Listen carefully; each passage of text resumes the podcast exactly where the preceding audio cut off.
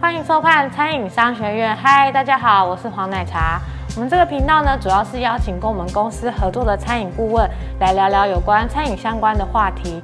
那不管你是单点还是街边店，又或是加盟连锁总部，都可以随时锁定我们的频道哦。那现在就帮我按下订阅，开启小铃铛吧。那我们这集邀请的顾问是 Max，这一集我们要聊的是有关饮料店的原物料的部分。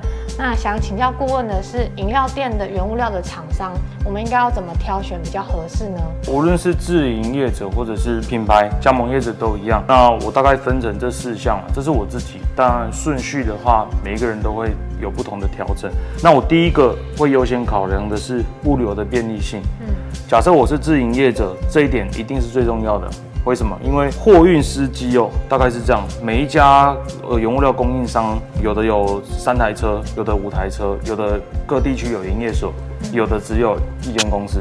对，所以整体的配送的话，大概分成日配、一周三配、一周两配。那一周一配的话，我比较少遇到了，那剩下就是货运了。那如果你用到的最好品质的原物料，结果发生了一件事情是，他只能用货运机送，这下就会变得很麻烦，因为来每次都是一箱一箱，甚至是要多找以箱以上才有免运费。但是我们喜欢的点，我们进驻蛋黄区的点总是不是这么大，对，那我们的仓储空间就对我们来讲是一种困扰。嗯，对，所以原物料的便利性是很重要。那有的厂商日配可以做到，他连一两瓶的浓缩汁、几瓶的牛奶，对，都帮你送，这个就是战略性的考量了。那在第二点的部分就是品质跟售后服务。那品质就是考量到，如果今天要用浓缩汁，我要用果汁含量比较高的，嗯，还是说。我要用香料比较多的，嗯，对，那这些每个人都有取舍，因为每家品牌的诉求不一样。有人不用浓缩汁，那我只能用冷冻果汁。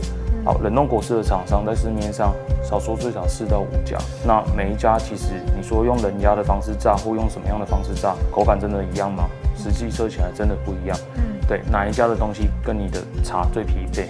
对，这个都是必须去考量。接下来是售后服务，售后服务呢，其实。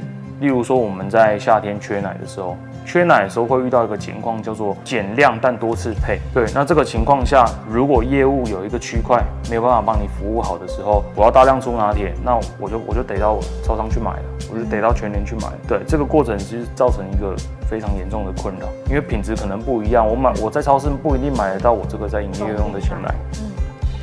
没错，那第三点的话就是收货款的这个配合度跟通融性。呃，我们在刚开店呢，一定会发生一件事情，是我们才刚做第一个礼拜，就会想跟厂商说，可不可以做月结？月结账是一件非常重要的事情。可是呢，我们在持续营运状况下。可以月结账，但是有时候老板一忙，交货款这些都不是那么顺畅。那厂商的通融性跟配合度，我觉得这一些都相当重要。因为有些厂商公司的压力非常高，可能会一直来跟你催钱，三天两头都来要钱。在门店总是会遇到店长，遇不到老板，对，所以彼此状况就会变得非常不愉快。那第四点就是厂商的信誉，这点很有意思。其实在这几年实案的问题下，第四个重点会常常变到第一个。像之前塑化剂的，有些人会排除。某部分的厂商，但我自己会把它排在最后一件事情是，其实我们资讯流通这么快速，很多事情都很快就被淹没掉。那我觉得做餐饮最终还是好吃好喝。那厂商是不是消费者那么在意？确实是有，但我不认为它是绝对一定非得影响的。对对对对对对。那最后结论呢，就是好的原物料一定要经过多样的测试啊，多样的接触，好事多磨。对，就是这个样子。听完顾问的分享呢，对于原物料厂商的挑选呢，有四个大结论。那我会放在最后的一个小笔记，可以让大家复习跟分享。